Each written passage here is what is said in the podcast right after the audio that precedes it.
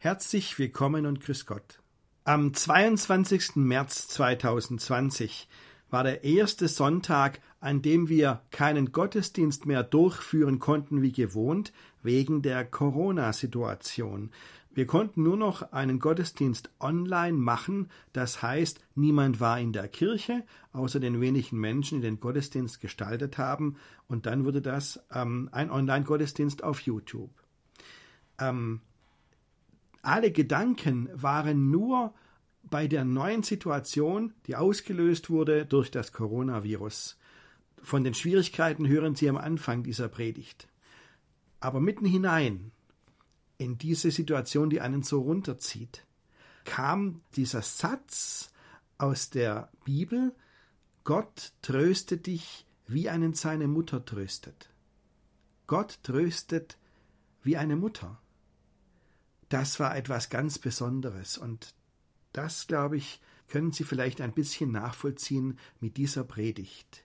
Ich wünsche Ihnen viel Freude beim Zuhören.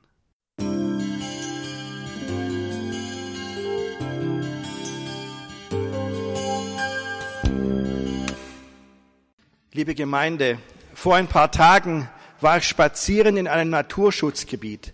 War ein bisschen mehr los als sonst. Das heißt, alle 500 Meter etwa war ein Mensch.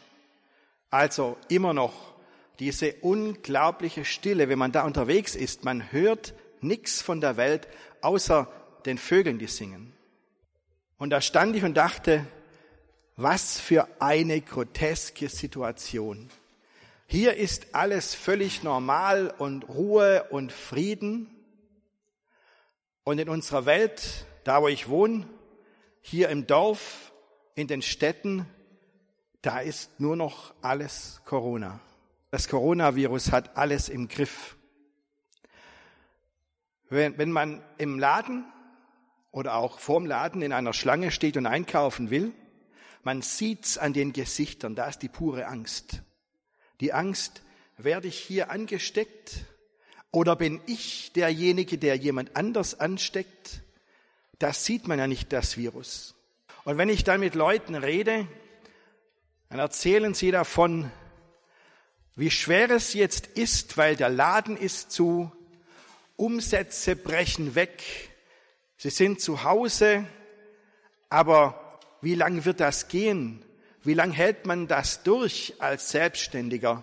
Und jeder kennt irgendjemand, der jetzt schon arbeitslos geworden ist, weil ein Hotel zumachen musste.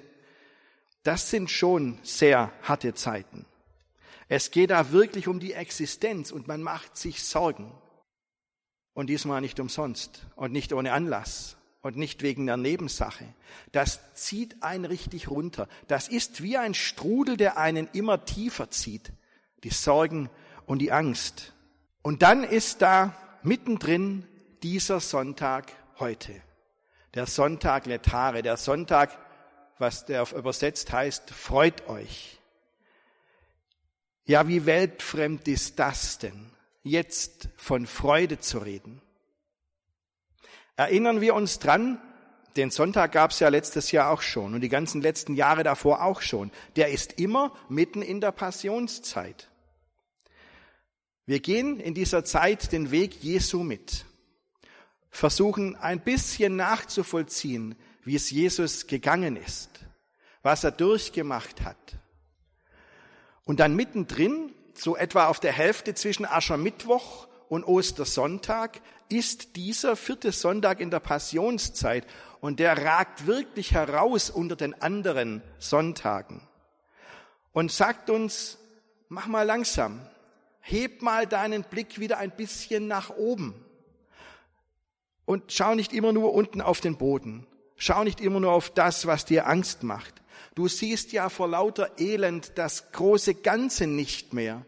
Du siehst nicht den ganzen Weg, den Jesus gegangen ist. Verlier das nicht aus den Augen. Denn, auch wenn es gar nicht so aussieht, du hast Grund zu feiern. Gott ist da. Er ist da für dich. Und dann ist für diesen Sonntag heute in diesem Jahr ein Abschnitt aus der Bibel vorgesehen, von der letzten Seite aus dem Jesaja-Buch. Den habe ich gelesen, habe gedacht, völlig anders als unsere Welt, aber wenn man mal sich reinhört, denkt man, ach, so anders war es doch nicht. Die Situation damals hatte schon was von dem, was wir haben, auch wenn es zweieinhalbtausend Jahre her ist. Die Leute waren damals wirklich elend dran und die haben sich auch gefragt, wie lang geht denn das noch? Wie lang halten wir das durch? Und sie waren in Jerusalem und haben die Stadt gesehen und haben gedacht, boah, keine Hoffnung mehr für diese Stadt. Ich lese Ihnen den Text einmal vor aus dem Jesaja-Buch.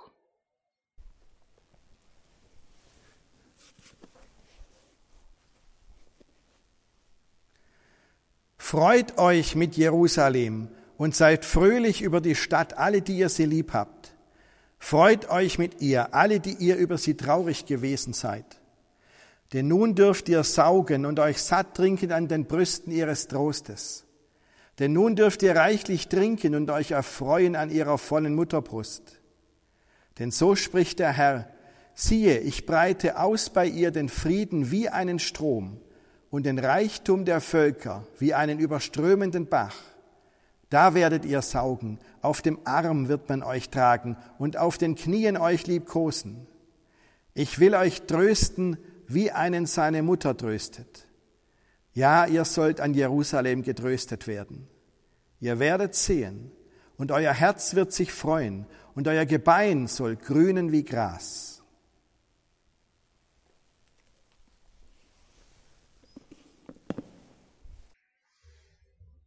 Da kommt man vor lauter Freude und Trost gar nicht mehr hinterher. Und ungewohnt ist das auch, dieses Bild vom Saugen an der Mutterbrust. Da denkt man ja gleich an ein Baby. Aber genau darum geht's. Gott sagt, ich will euch trösten, wie einen seine Mutter tröstet. Was für Worte. Wenn man sich überlegt, was tröstet mich, was ist Trost, dann finde ich, das ist der Inbegriff des Trostes. Das ist Trost überhaupt. Der Trost, den ein Kind finden kann bei seiner Mutter. Es läuft zu seiner Mutter. Die Mutter nimmt es in den Arm und es kuschelt sich an ihre Brust, sitzt auf ihrem Schoß. Und dann weiß das Kind, es wird wieder gut. Es erlebt diese Geborgenheit, die man gar nicht mit Worten beschreiben kann. Was auch immer war, jetzt gerade ist mal gut. Und die Mutter sagt, ich bin da, komm zur Ruhe. Und so, wie eine Mutter ihr Kind tröstet, so tröstet uns Gott. Ich weiß nicht, wie Sie sich Gott vorstellen.